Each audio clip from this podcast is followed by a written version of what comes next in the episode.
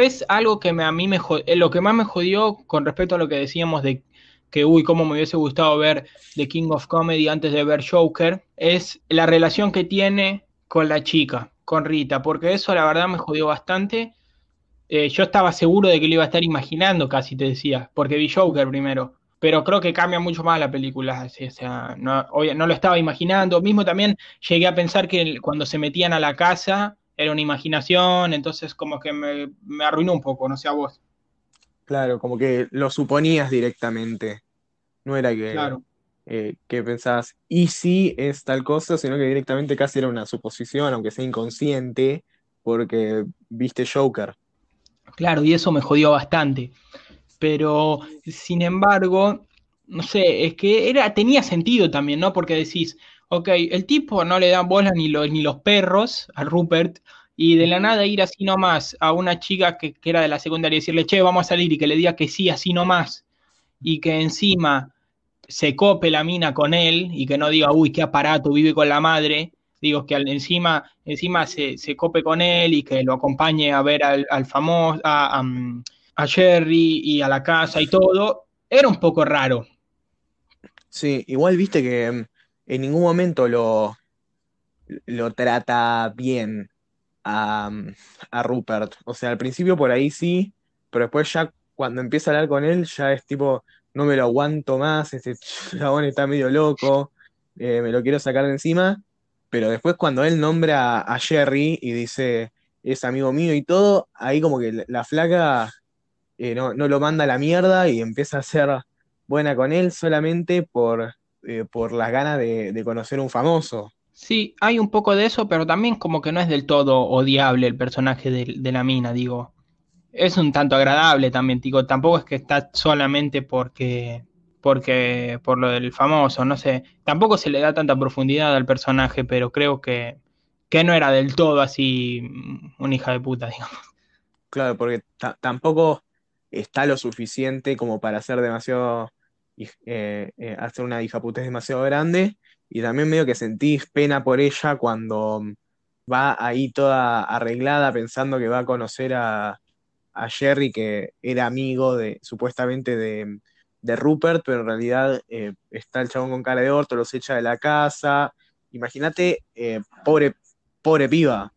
Eso sí es una muy buena escena también, y eso sí da un poco de pena porque es exactamente lo que dijiste, ¿no? Está la mina ahí arreglada, esperando, y vos ya sabés que eso va a terminar mal y decís la puta madre, decís, andate de ahí, vas a quedar en ridículo, porque de última Rupert estamos acostumbrados a que quede en ridículo, es pero, pero vos andate de ahí, porque imagínate la mina re arreglada y el otro en chomba viniendo a jugar al golf. Sí, y nada, como que también comparando con, con Joker, obviamente que que el personaje de, del interés amoroso en Joker está mm, también sacado de acá, pero las relaciones son un tanto distintas. O sea, primero tenés el hecho de que mm, eh, la, relación entre Rupert y Rita, aunque no llega a ser amorosa, es real.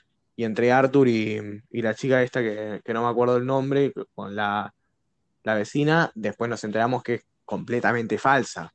Sí, y bueno, el rol del interés amoroso y, siendo una película una especie de remake like de la, de la otra, como que cumplen la misma función y son obviamente un personaje inspirado en el otro.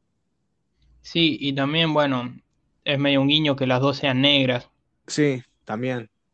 Pero bueno, después eh, la charla, eh, Rupert y Rita en el restaurante también está, no sé si bien dirigida, pero pero está muy buena, todo el tema de que le muestra las firmas y todo nos ayuda a conocer mejor al personaje y también le dice eso de esta firma eh, en un par de no sé cuánto tiempo va a valer un montón de plata y, dice que es la suya. Y mismo nosotros decimos ¿qué va a valer si no te conoce nadie, dejate de romper los huevos y después es verdad, ¿viste? Sí, eh, y nada, también esa escena ahí particularmente me dio bastante cringe y vergüenza ajena porque eh, pobre tipo es muy malo chamullando. yo tampoco soy, soy Mr. Playboy, pero, pero ni, ni, yo, ni yo tiro a hacer esas cosas. sí. Y, no sé si te diste cuenta, ¿vos viste el tipo que estaba sentado atrás? No. Es que, no sé si Scorsese le habrá dicho al, extra, hace esto, o el extra queriendo acaparar cámara empezó a hacer boludeces y, y después, como ya lo habían grabado, no lo querían grabar de nuevo. Pero mirala de nuevo y mirá que es medio turbio el tipo de atrás, porque cuando, cuando mueve la mano, eh, Rupert, él mueve la mano, hace los mismos gestos. No sé si era un rompehuevos o si que Scorsese le había hecho hacer eso, porque queda bien igual, no queda mal. Ah, bueno, y otra cosa que da pena incluso es esto de, de, Joker cuando, cuando va a hacer su, su presentación en, en, el lugar de stand-up, de que justo le agarra la risa y todo, y, también de que ahí nos engaña un poco a los espectadores. Cuando empieza ya con el chiste este del cuaderno de anotaciones, vemos que hay como, empieza como un mini montaje en el que eh, en, el que ya no escuchamos los chistes que dice y como que una música de como que se, se, entiende que le fue bien, digamos. Sí, a mí me parece que está bien eso. Me gusta porque su intención es justamente jugar con el espectador porque Arthur lo sintió así. Y en su fantasía, en su forma de ver el mundo, fue, eh, fue así. Eh, y justamente la película nos muestra que Arthur tiene una visión, visión distorsionada de la realidad. Porque, bueno, primero que tiene toda esta fantasía con, con Murray, después eh, que se crea una novia imaginaria, y bueno, también en esto, de que eh, manipula al espectador la película para hacerle creer que a Arthur le fue bien, pero en realidad es porque Arthur realmente creyó que fue bien y para él eso pasó así. Bueno, algo que es, eh, eh, más difícil cuando vos ves Joker por primera vez detectar que está imaginando, porque si bien se imagina lo de lo de Mary en el principio, no es como que te lo plantean como que es algo frecuente de andar imaginando. Y después cuando nos enteramos lo de la, lo de la chica, la novia, que está imaginando, es medio raro porque, porque sí, eh, nos damos cuenta de que lo estaba imaginando, obviamente, pero en el momento de sus imaginaciones son diferentes a, las del Rey de la Comedia y también a, las imaginaciones ah, que tenía, que, que, tuvo con Marley al principio, que el diálogo era bastante, bastante directamente medio estúpido, ¿no? Quiero ser quiero que seas mi hijo, quiero. Eh, ahí directamente está bien, pero la imaginación, lo que imagina con respecto a la chica, lo imagina muy bien, hay que decirlo si es que lo imagina, porque él se comporta igual de boludo que siempre, eh, no es que como en eh, no es que como mm, Rupert se imagina como un capo en, los pensamientos, digamos que es como que la película avanza como siempre. Sí, pasa que también hay una distinción entre entre cuando se imagina a Murray y cuando se imagina a la novia, porque, eh, o sea, la, cuando se imagina a Murray nos lo muestra como una fantasía, como que él sabe que eso no es verdad, pero aspira a que sea verdad, lo cual es distinto con lo que pasa con la, mm, con la falsa novia, que, él cree que es verdad.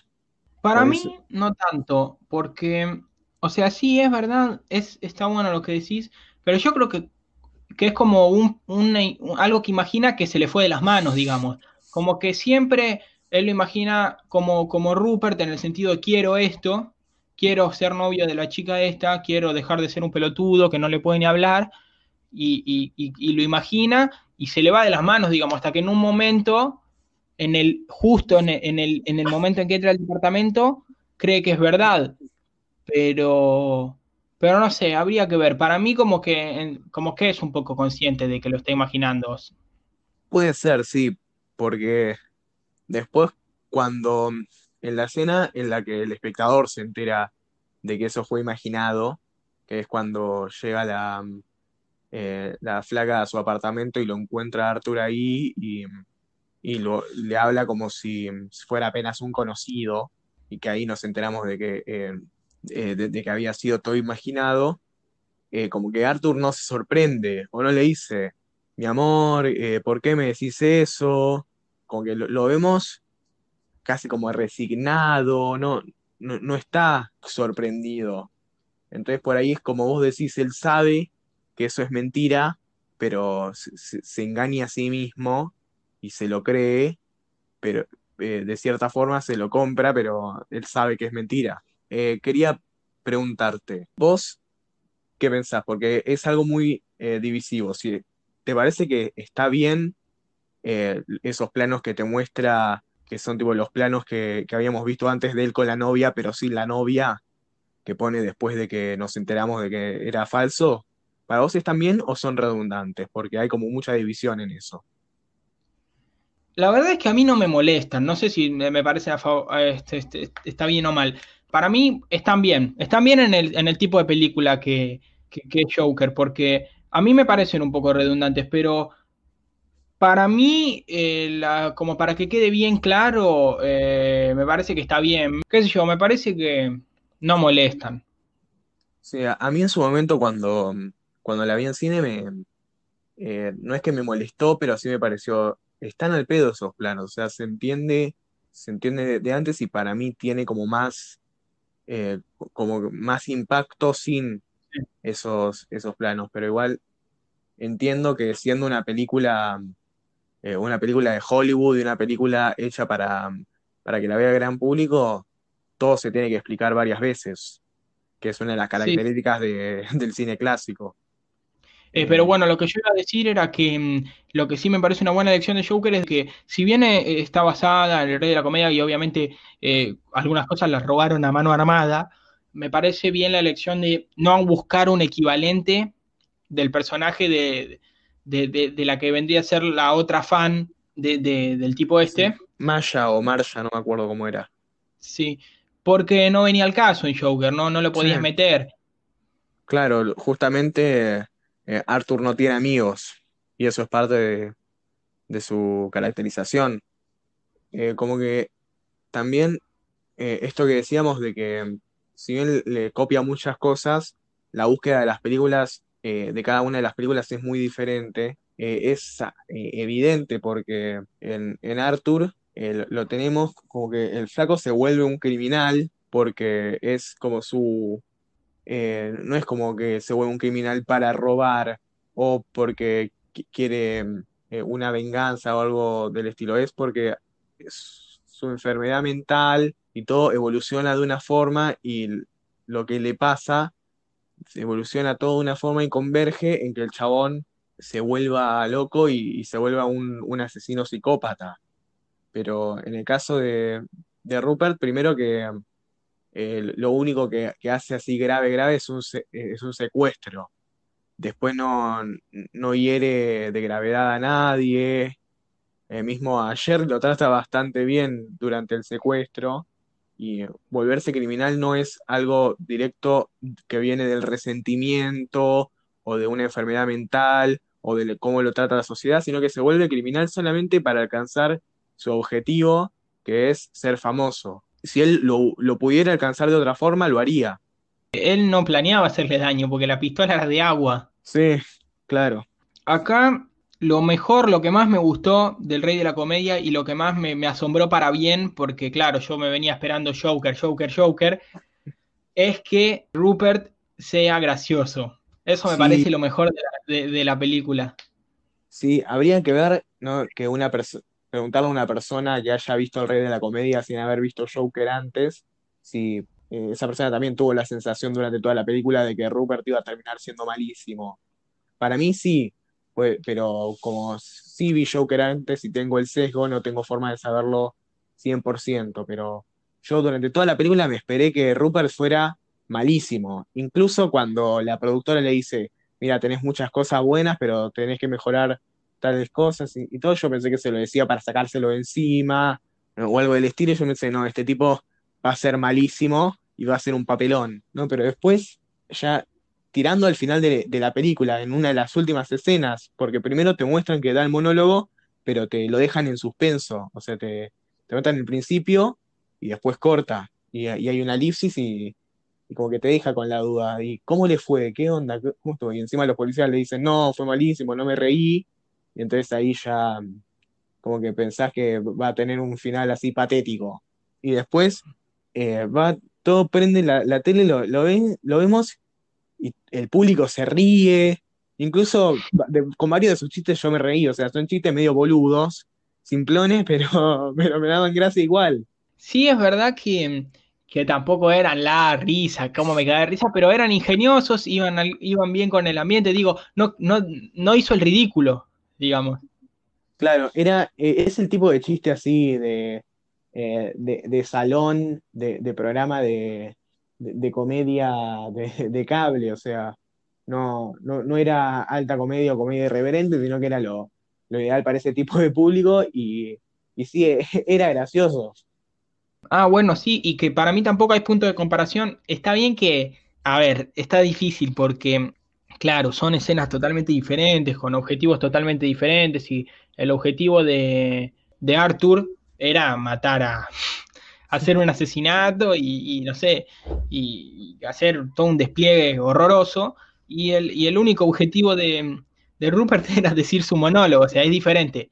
Pero también me encantó mucho más la manera de resolver eh, del rey de la comedia, porque te ponen ahí el monólogo entero, literalmente entero, y nosotros ya sabiendo todo el quilombo que hay detrás bambalinas, y el monólogo lo bien escrito que está, no por los chistes, si han risa o no, sino con esto de que dice, vine hoy porque secuestré a... a Jerry, y, lo tengo atado en mi casa. Lo tengo atado en mi casa, y también eso te muestra que, que Rupert no era ningún boludo, porque porque tampoco es como en el sentido, ah, lo está diciendo en serio, y, sino que él estaba consciente de que la gente se lo tomaba como chiste y él lo había agregado como chiste para su monólogo. O sea, Rupert, no es tan outsider, tiene algunas cosas de molesto, y, pero sin embargo es bastante inteligente y entiende bien las cosas, los chistes y esas cosas, porque sabes que yo pensé que, no sé si me iba a molestar, pero algo clásico que hubiese terminado es que, es que ponerle, eh, eh, se, iba a la mierda con algo que decía, o, dejaba de dar risa, o la gente se daba cuenta que en serio lo tenía secuestrado, o decía, no, pará, pará, ¿de qué se ríen? En serio lo tengo secuestrado. Y ahí la cosa eh, pintaba diferente, pero no, termina el monólogo, utiliza el secuestro para hacer un chiste más y se va feliz de que, de que, de que le salieran las cosas bien. Claro, porque yo al final que me esperaba era, bueno, el tipo es malísimo, lo abuchean, lo meten preso y van cana eh, eh, de por vida, pero al menos tuvo su gran momento de, eh, brillar en la pantalla. Pero, pero no, que, el final sea que el flaco la rompe, va en cana dos años, después sale y es el, cómico más capo del mundo, así súper famoso. Me parece un gran final y, una, genial como sátira. Y, además la frase esta que mete, que es buenísima, que mejor ser el, mejor una noche el peor toda la vida, algo así, ¿no? Claro, sí, mejor rey por una noche que eh, plebeyo o algo así por, toda la vida. Muy buena, muy buena película. Últimas dos cosas que quiero comentar. Que al igual que, mm, que en Joker, los chistes que hace están relacionados, como dice Rupert al principio de la película, con las desgracias de su vida y las convierte en comedia, ¿viste? Bueno, Rupert tuvo una vida de mierda. Tal vez no tanto como, como la de Arthur, porque bueno, no lo usaron de chico, o al menos no lo sabemos, pero creo que este tema de ser famoso, de, querer ser famoso, más que a, esto que decíamos antes de, ah, los famosos son superiores, él también tiene una, necesidad de que, de que la gente lo quiera como para, y, de ser famoso como para demostrarle a la gente que no es un pelotudo, mismo cuando él sale, cuando él sale del, lugar pide ir a lo de, a lo de Rita para, para mostrarle que salía en la tele. él quiere salir en la tele para justamente, para que la gente que se burlaba de él en la secundaria y todo, que después vemos que lo vio todo el país eso, vea que Rupert no es un boludo. Sí, mismo cuando se lo están llevando, cuando ya terminó el programa y todo, y se lo están llevando preso desde el bar, eh, Rita le dice algo tipo, lo saluda, suerte, Rupert, o algo, o algo del estilo, chao, Rupert.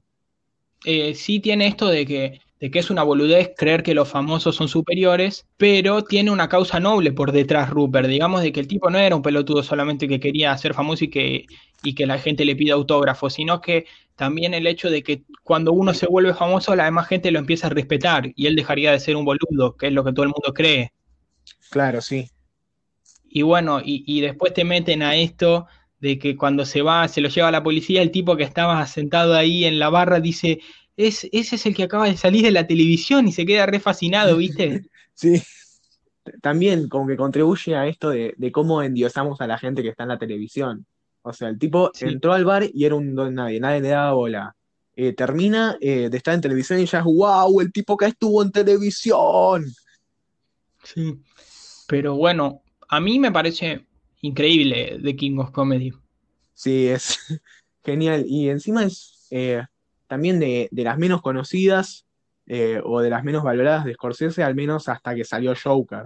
otra cosa positiva que le, que le Joker es que la gente empezó a hablar y a darle bola al rey de la comedia, que yo creo que nunca había escuchado hablar de, esa película antes de Joker, y eso que, eh, yo vi varias películas de Scorsese antes, o sea, no un montón, pero vi varias, y como que estamos así medio en el ambiente eh, de cinefilia.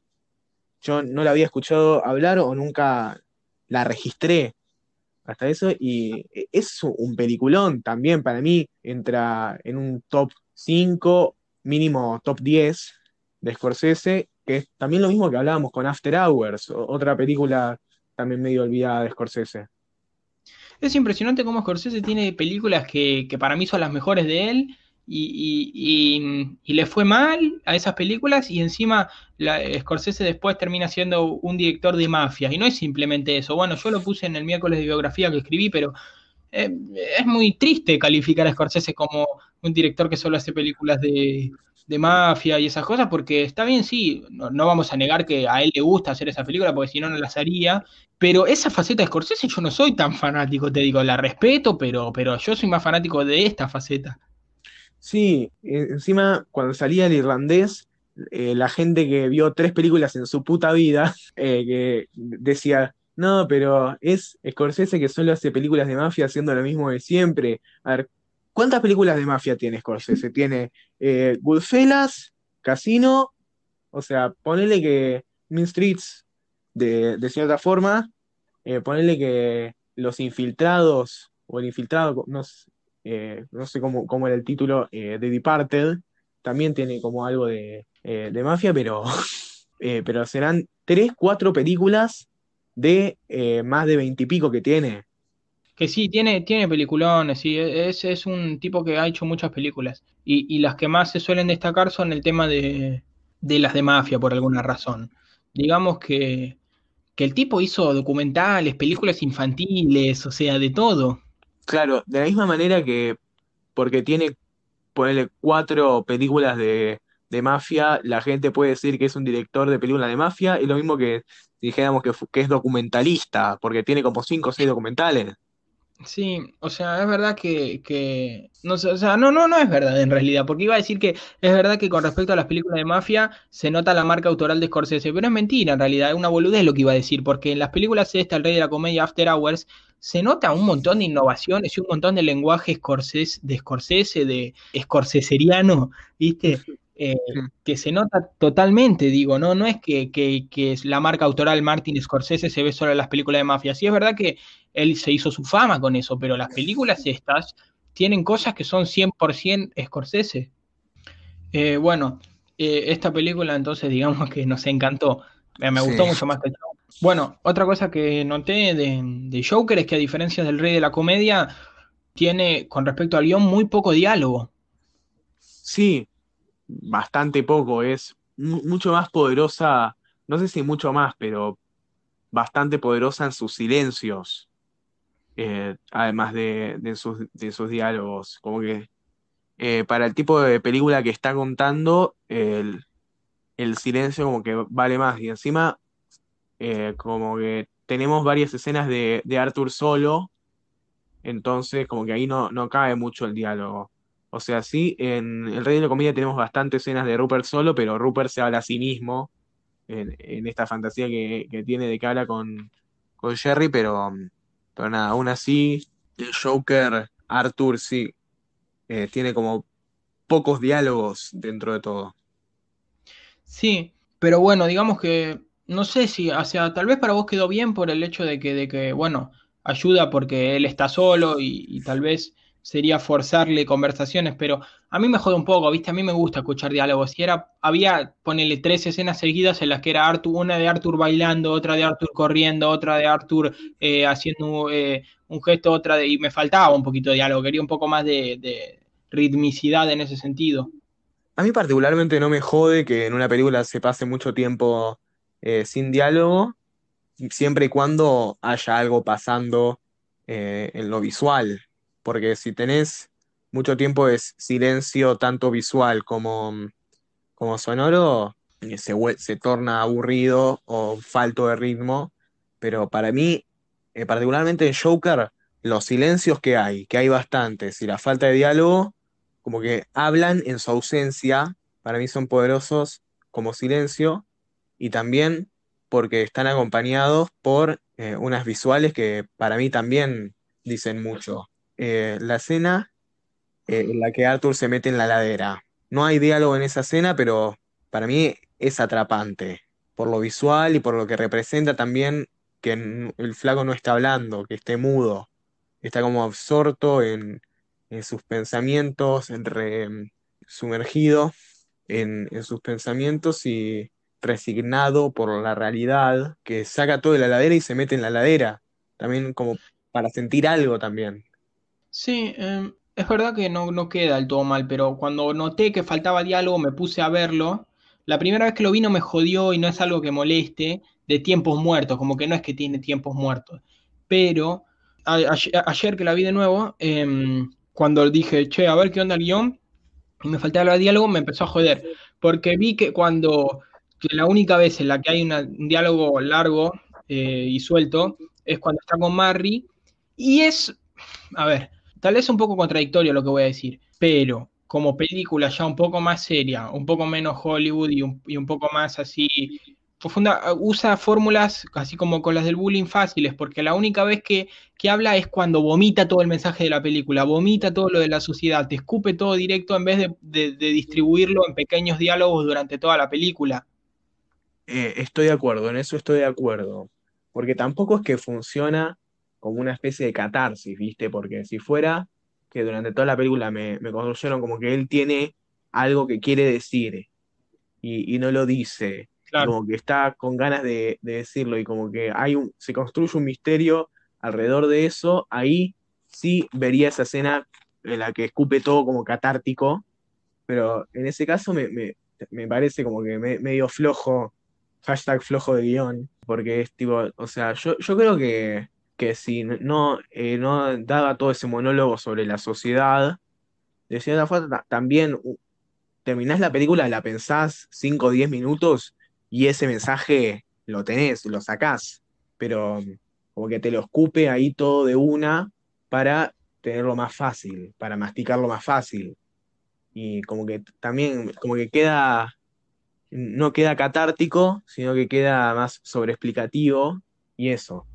Aparte porque, como decís vos, no, no, no, estás toda la película como diciendo, no le permiten decir lo que quiere decir. Es más, siempre Arthur te lo ponen como alguien totalmente pesimista, sin muchas ambiciones sociales, que digamos. Él como que no está tratando de cambiarle el pensamiento a la gente y, cada vez que le, se lo trata mal o lo rajan o lo que sea, se traga los mocos, no dice nada y, y, medio como que lo vemos medio como ya, como con la esperanza perdida, ¿viste? Resignado. que haga eso como que, claro, resignado, como que haga eso queda medio raro, ¿viste? Pero bueno, al menos Joaquín Phoenix hay que admitir que, el papel le queda bien. Sí, le queda muy, muy bien. Sigo pensando que me quedo con la actuación de DiCaprio, pero, pero bueno, sí, está, está bien, está, está, está, bien, le queda bien, le queda bien y, se compenetró y le sacó la ficha al personaje, los gestos, todo, está, está bien. Sí, mismo cuando le ofrecieron esta película a Scorsese, que en un momento estaba medio como que parecía que iba a dirigir él, eh, la, opción para hacer del bromas era DiCaprio. Porque viste que eh, Joaquín Phoenix siempre los papeles los obtiene porque DiCaprio los, rechazó primero. tipo, eh, el gran meme de, Joaquín Phoenix, que es un gran actor. O sea, es un tipo que se merece que le ofrezca los papeles primero, pero también tiene la mala suerte de ser contemporáneo de DiCaprio que DiCaprio le ofrecen todos los papeles masculinos de su edad habidos y por haber.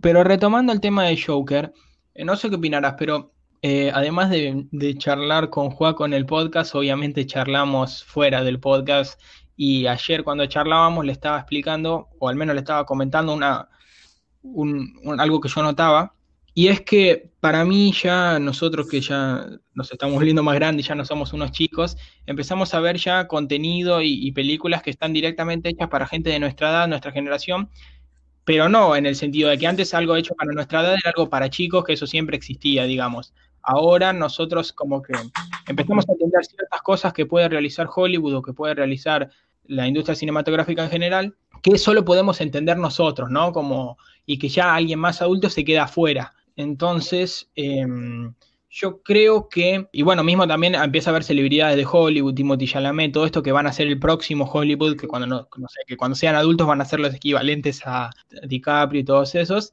Y yo creo que Joker un poco está dirigido a, nuestra cultura. Digo, si lo ve un tipo, un, un, crítico de 60 años, te voy a decir, esa película es una pavada, porque, porque te suelta todo, te vomita, es un panfleto, es una pavada. Sí, un poco es verdad si lo vemos de esa manera, como mismo nosotros lo estuvimos diciendo acá, pero no estás comprendiendo todo lo que está pasando con, bueno, lo que, lo que dijimos antes, el tema de que los superhéroes llenan salas y también el lenguaje de, nuestra generación. No sé qué opinas vos. Para mí Joker es bastante de nuestra generación.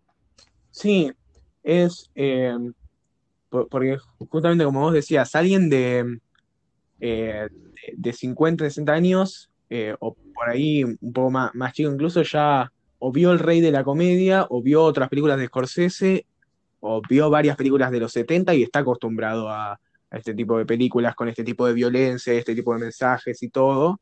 Y el Joker no, le parece la, gran cosa, o le, parece incluso eh, inferior, eh, pero justamente está hecha para gente de nuestra generación que o no vio esas películas, eh, o las vio pero no les gustó tanto porque no, no le llamaban tanto o no le apelaban tanto a la gente de nuestra edad por ahí y mm, justamente está hecha para gustarle a, ese público, a, gente, no, no, sé específicamente de nuestra edad, pero ponerle eh, adolescentes tardíos hasta los 25, 26. Y además de que es muy de nuestra generación para mí porque mm, está bien que eh, eh, ya Tim Burton lo había hecho y todo, pero nuestra generación tuvo bastante presente el tema de Batman como el de Nolan, viste, más oscuro, más, más así como eh, cero chistoso, digamos. Y, también el hecho de que, bueno, lo que decimos de los superhéroes, que es algo que si bien ya habían existido, Superman y todo eso antes, ahora es como lo máximo de lo máximo. Y, y bueno, también la cultura de los videojuegos, yo creo que tiene que ver con eso, como que incluso en lo visual, ¿viste? Como lo que se ve, como que alguien de 60 años no le podría asombrar a un pibe, incluso a mí, que yo vi las de Scorsese y todo, ver lo que lo están haciendo en 2019, me, genera cierto interés, tengo que admitirlo, me parece bastante copado.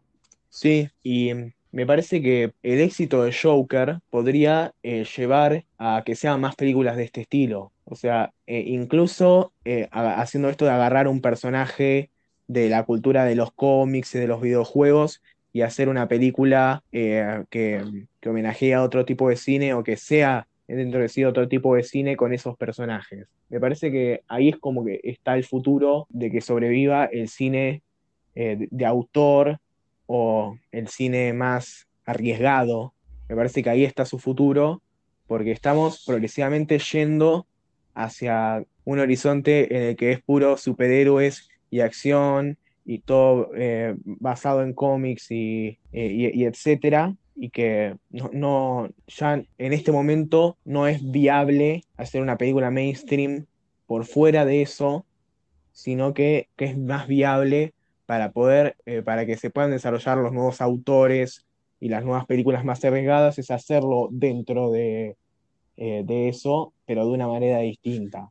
Que también lo noté, por ejemplo, con El hombre invisible, porque es una remake de una película vieja y es una película autoral, eh, pero adaptada a, los tiempos corrientes, a ahora, a lo moderno. Es una película de, presupuesto bastante bajo que también ganó un montón. Entonces me parece que eh, justamente eh, el futuro de los autores nuevos del cine está en agarrar lo que es popular ahora y torcerlo de una manera en la que refleje mm, el cine de antes o un cine nuevo, más arriesgado. Sí, igual está bueno como estrategia y todo, pero tampoco que se convierta todo en eso porque eh, es bastante pobre, ¿no?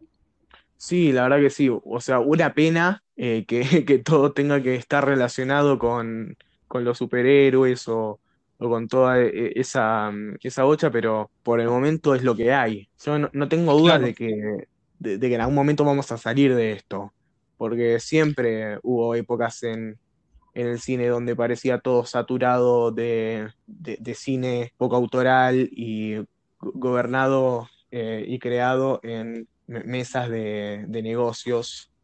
Eh, vos te pones a ver ahora que hay, que, que hay gente como los hermanos Safdie o, o también que está eh, Edgar Wright y todo, que son gente joven y eso como que te levanta un poco el ánimo. Sí, o sea, Edgar ya está en sus eh, tardíos 40, pero, pero sí, sigue teniendo cara de pibe. Y Comprende lo que pasa, digamos. claro, es, eh, es un cineasta, o sea, como cineasta joven, tiene mentalidad de joven. O sea, no, no hace las mismas películas que, que s- la gente de su misma edad. Claro. Pero lo, antes me había explicado mal y tal vez no me había desentendido, y ahora creo que pude pensar un poco mejor esta idea. Con respecto a lo visual de Joker, que es muy de nuestra generación, ¿a qué me refiero? De que el, la visión crítica de las cosas, la visión crítica de, no de las cosas, sino más bien del cine en particular, como la nuestra, de, de ver una película y decir qué buen plano, qué buen ángulo, qué bien que está elegido esa posición de cámara, de decir qué bien que está la dirección de arte, qué lindos decorados, todo eso está un poco perdido, ¿no? O sea, ya cada vez, o al menos creo, la gente de nuestra edad, o sea, la gente que yo charlo, no digo que sean estúpidos, sino que no está muy interesado en el cine, eh, no, no se pone a ver esas cosas. Y yo no digo que antes sí, pero como el cine te daba una, una muy buena calidad, lo terminabas absorbiendo de una manera u otra. Y ahora, Joker, para poder que alguien diga, uy, qué bien que se ve Joker, que valore una película que no tiene demasiado diálogo por, por las cosas, por cómo está filmada, tiene que estar un poco al máximo, como explotado al máximo eh, la estética que busca. Entonces yo creo que Joker, lo, lo, lo del estilo que le roba a Scorsese está como al 100%. ¿Cuánto, cuánto de Scorsese querés? Ponele máximo, ¿viste? O sea, los colores, todo, todo oscuro, todo eso, más no se puede. Y te digo, para alguien de 60 puede incluso, de 60 años puede encontrarlo como diciendo, mmm, bueno, no sé, no sé si me gusta tanto, pero para alguien de nuestra generación, eso es lo que necesitas para que le presten atención, esa cantidad, esa explotación, esa hiperbolización de los recursos, para que alguien diga, uh, qué fachero que está ese plano. Sí, eh, justo esta, esta semana, estos días me acordaba de cuando salió a Avengers Endgame el año pasado y había eh, bastante gente en Twitter diciendo que la escena en la que aparecen todos los superhéroes de, y todos los personajes de, la historia del universo Marvel en portalcitos era una de las mejores escenas eh, de la historia del cine. que encima es una escena que está escrita eh, y dirigida con el culo. Creo que eh. Y eh, parece que el director de fotografía debía estar enfermo o algo de licencia y lo pusieron a, al chico que hacía café a hacer la fotografía en la película. Eh, y es una escena que vos la, la ves y es horrible pero como tiene súper eh, un montón de efectos especiales y un montón de, de, superhéroes, un montonazo de superhéroes ahí luchando, para, para el público de ahora es una de las mejores escenas de la historia del cine. Justamente lo relaciono con esto que decís, de que todo tiene que ser 100% over the top. Para mí, como que a nuestra generación le gusta un poco lo empalagoso, de dámelo al máximo, ¿viste? Si no, sí. no tiene sentido. Claro, claro. Nada de sutilezas. Eh, creo que por eso también es muy de nuestra generación, ¿no? De que yo creo que un pibe de 15 que dice, uy, qué fachero que se ve el Joker, no sé por qué, pero se ve muy fachero. Y no, y no sé, eh, es por eso para mí. Después, y algo destacable, eso sí, eh, la música. El Joker me gustó mucho. Sí, también música bastante escorsesiana. Sí, sí, sí. Muy, muy, muy, pero, pero muy buena música, sí, sí, sí. Sí. Eh, de hecho, me gustaron todas las canciones y, y también que cómo termine, eh, cómo termine la película Smile. con la canción esta, That's Life. Bueno, o sea, la letra, viste, lo que dice está, tiene que ver. Sí, eh, a mí cuando después vi el irlandés y después volví a ver Joker eh, a finales del año pasado, como que las canciones también del final de cada una me resultaron como bastante así del estilo, ¿viste? Que eh, es bastante como cierran las películas Scorsese, con una canción un poco más tranqui, o sea, para, mm, eh, para contrastar con todo el clima anterior. O sea, vos viste la, canción final de, Irlandés que es tipo In the Still of the Night, temón, eh, y acá en Joker es That's life. All the people say. Escúchame, eh, sí, sí, muy buena, muy buena música. Y después, eh, última, última dos cosas que me quedaron. El recurso del cuatro tercios está, queda buenísimo para mí en Joker. Sí. Queda muy bien. Porque le, sube esta, lo creepy, ¿viste? De mm. ver un tipo que sale disfrazado de Joker ahí, con, con la calidad medio mala de la televisión de la época, y, queda muy bien. Y además cuando le mete el tiro y te muestran cómo se vio en la tele de que él está así, que se sienta ahí y se queda, queda muy bien para mí. Sí, eh, bueno, otra, otra vez, eh, otro ejemplo de cómo utilizó algo que, también estaba en el rey de la comedia, que eh, las escenas que transcurren en televisión están filmadas con una cámara de televisión. Está bueno. Sí. Y aparece Scorsese, ¿viste ahí? Sí, ahí siendo, eh, haciendo el director de televisión. Y bueno, el final de las dos, eh, lo mismo, ¿viste? Todos hablan de él. Entonces sí, termina, terminan igual en eso. Eso es directamente copia de que, de que bueno, de que el, que nadie le daba bola, todos terminaron hablando. Que para mí, de nuevo, queda mejor en El Rey de la Comedia. Sí. Bueno, no va a haber secciones, ¿no? No, no va a haber secciones porque vivimos en una sociedad. En una sociedad sin secciones.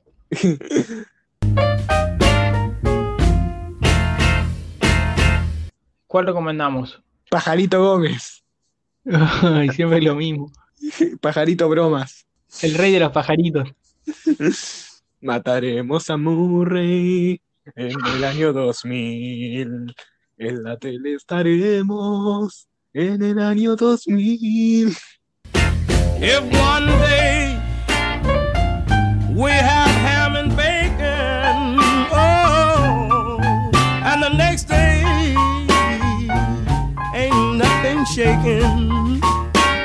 bueno, hasta acá nuestra análisis, o en realidad no fue un análisis, sino una comparación entre Joker y El Rey de la Comedia. Yo recomiendo ambas, así que véanlas. ¿Vos? Recomiendo ambas. Le tiramos bastante basura pobre a, Joker, pero es una buena película.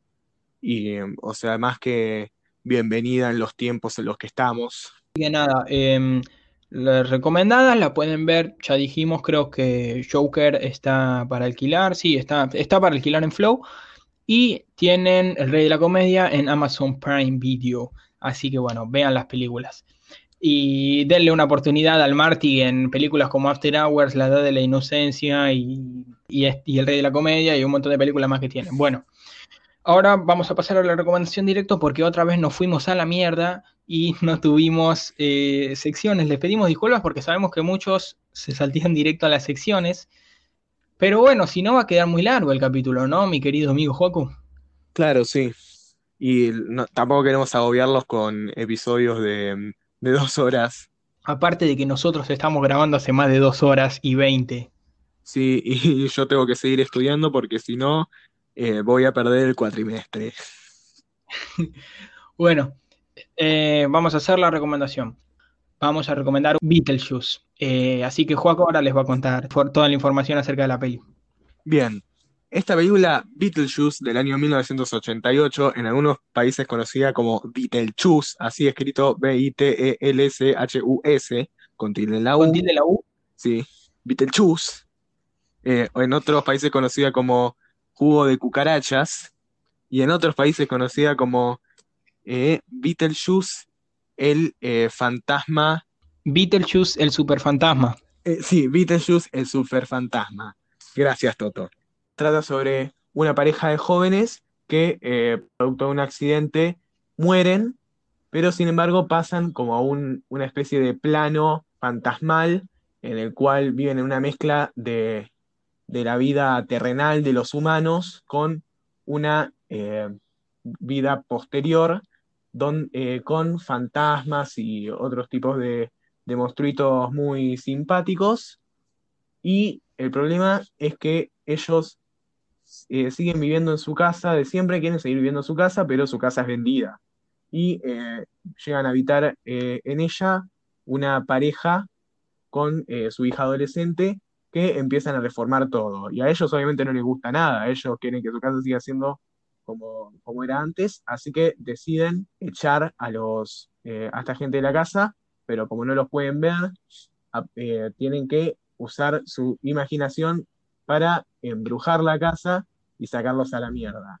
Y ahí es cuando entra el personaje del título, Beetlejuice, que es un fantasma eh, que se dedica a embrujar casas y a echar eh, a la gente de, las casas por, eh, con métodos bastante dudosos. Un personaje bastante excéntrico, interpretado muy bien por Michael Keaton. Bueno, la película es genial, es eh, una comedia, por si no se dieron cuenta, una gran comedia con un muy buen humor y una estética eh, muy eh, particular, muy así medio gótica, oscura, pero no oscura oscura, sino más bastante el estilo de Barton en general.